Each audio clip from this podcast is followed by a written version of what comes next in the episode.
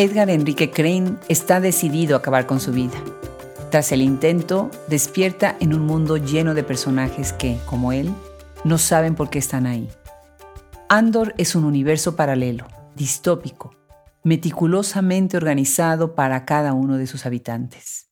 Es un espacio de transición entre la vida y la muerte donde, tal vez para algunos, haya una segunda oportunidad, pero para otros, sea su hogar para la eternidad.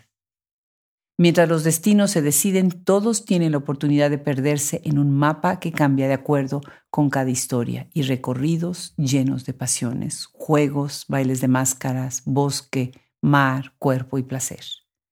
Es el recorrido que hacen el que los lleva a regresar poco a poco a esos lugares oscuros y a esa parte de su historia que la mente ha tratado de olvidar. La exploración de Edgar, Donna, Cara, Esmeralda y decenas de personajes más por ese mundo nos deja fascinados ante la riqueza de espacios y diversidad racial y regional. Con Andor, la narradora y poeta venezolana Raquel Aben Vandalen nos deslumbra una vez más con una novela única, enorme, intrincada, divertida, a la vez que oscura y ácida, en la exploración de una voz y un carácter masculino, así como de decenas de personajes complicados y diversos sea esta, tal vez, la única manera de imaginarse ese lugar metafísico que está al otro lado de la muerte, al final del túnel o del horno de la casa con la llave de gas abierta? ¿Qué tal? Bienvenidos a este episodio especial en donde estamos empezando con este lanzamiento del primer audiolibro Hablemos Escritoras. Estamos muy contentos, muy contentos, es un día de gran celebración porque poco a poco se acerca esa fecha para que todos puedan escuchar Andor. Hoy viene a este micrófono Raquel Abenbandalen. Han pasado tantas cosas en su vida como escritora y como una persona dedicada a las letras desde que tuvimos el gusto de grabar el episodio número 142 con ella el 28 de julio del 2020. Vaya a nuestra página, escúchenlo, les va a dar gusto. Ahora con un doctorado en escritura creativa por la Universidad de Houston, en el programa que dirige la gran escritora Cristina Rivera Garza, regresa a este micrófono para celebrar el lanzamiento de Andor, narrado por Nando Garza, libro inaugural de Hablemos Escritoras Audiolibros. Pronto disponible en todas las plataformas de audio. Bienvenidos, gracias por venir y sumarse con nosotros en esta celebración.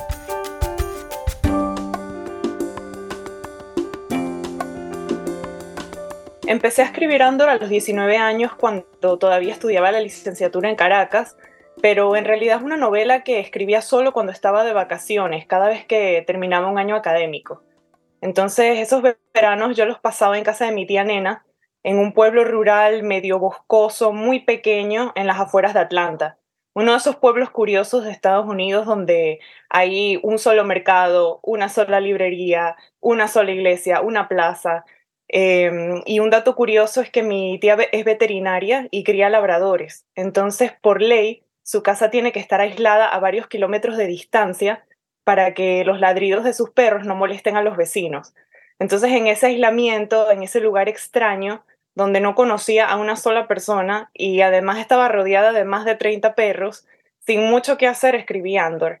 Su primera edición salió con la editorial venezolana Vida Co. en el 2013 hace 10 años y la verdad para mí fue muy emocionante que saliera en una editorial que publicaba escritoras y escritores que fueron muy importantes para mí, como Hani Osot, Mark Strand y Margarit Duras.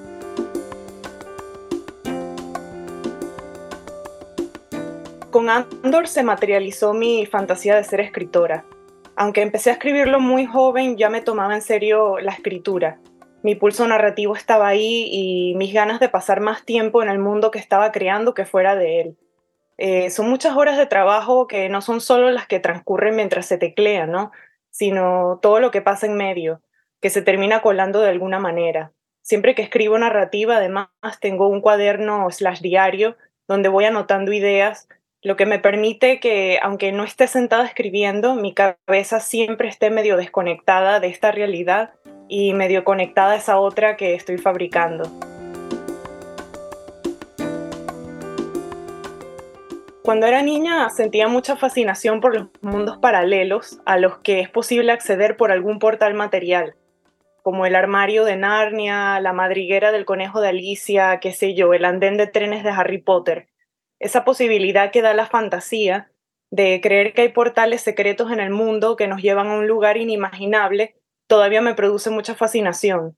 En el caso de Andor, yo tomo esa misma idea, pero por supuesto se vuelve siniestra porque el personaje accede a ese otro mundo a través de un horno cuando intenta suicidarse. Que por cierto, lo del horno es un guiño a Silvia Plath. Pero como en toda historia de fantasía, el personaje vive una aventura que no es muy clara al principio, que más bien parece absurda porque es una realidad que se rige por reglas desconocidas, se tropieza con personajes extraños, etc. Yo quería imaginar cómo sería un mundo paralelo que confronta temas como el suicidio, la depresión, la burocracia en sistemas totalitarios, etc. Desde la primera edición de Andor, la novela ha recibido muchos nombres. Ciencia ficción, ficción especulativa, fantasía, horror. Como dicen aquí, you name it. El asunto con los géneros literarios es que van cambiando a medida que el mundo va cambiando. Cuando lo escribí quizás pudo haber sido ciencia ficción por el tipo de tecnología que existe en la novela, pero quizás en unos años este tipo de tecnología exista y se vuelva una novela realista. Cuando me pongo mi sombrerito de académica me divierto mucho con esto de los géneros literarios, porque cada vez aparecen más nombres para cosas que ya existían, pero no entraban en una categoría específica. El más reciente que me tiene muy entretenida es el cli-fi o ficción climática.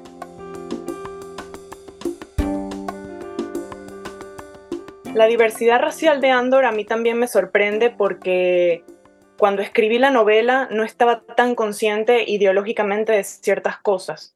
Fue algo natural para mí. Supongo que para mí fue lógico que un mundo paralelo estuviera habitado por todo tipo de personas pero me alegra que no fue a propósito y que no, que no hubiera una agenda política por detrás.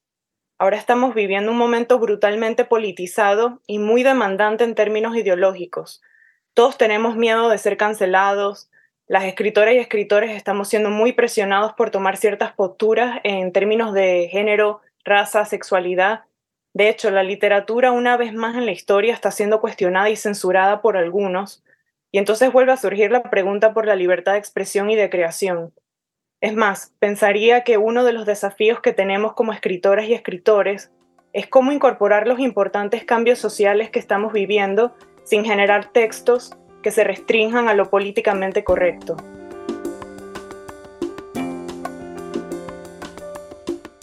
No necesariamente imaginamos lo metafísico como corporal y material, sino más bien como algo abstracto, explicarnos el tiempo, el espacio, lo real, la muerte, siempre lleva el lenguaje a su límite, pero yo creo que ahí entra muy bien la ficción.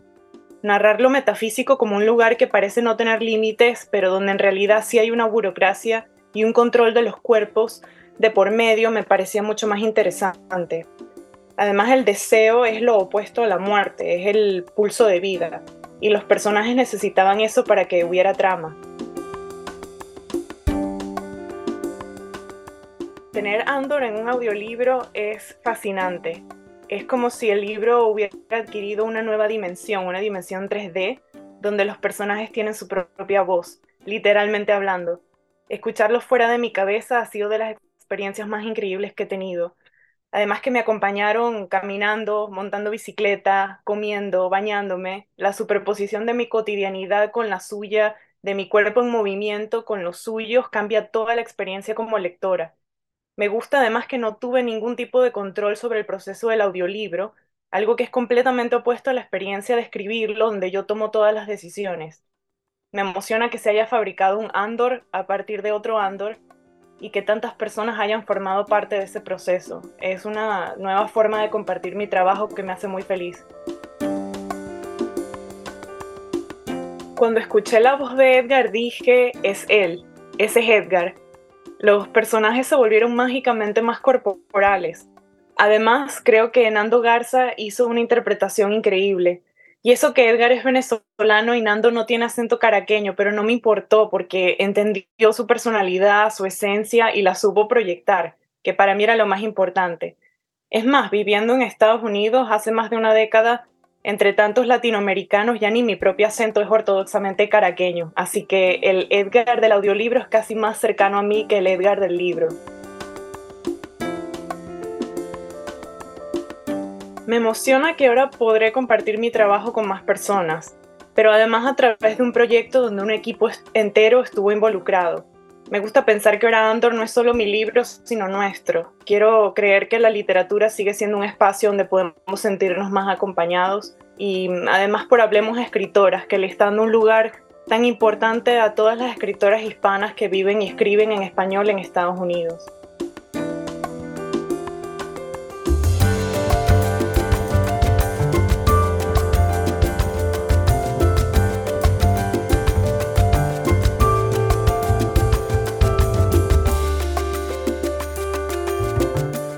No dejen de visitar nuestra página web en donde podrán ver todos los sitios en donde estará disponible Andor de Raquel Abenbandale.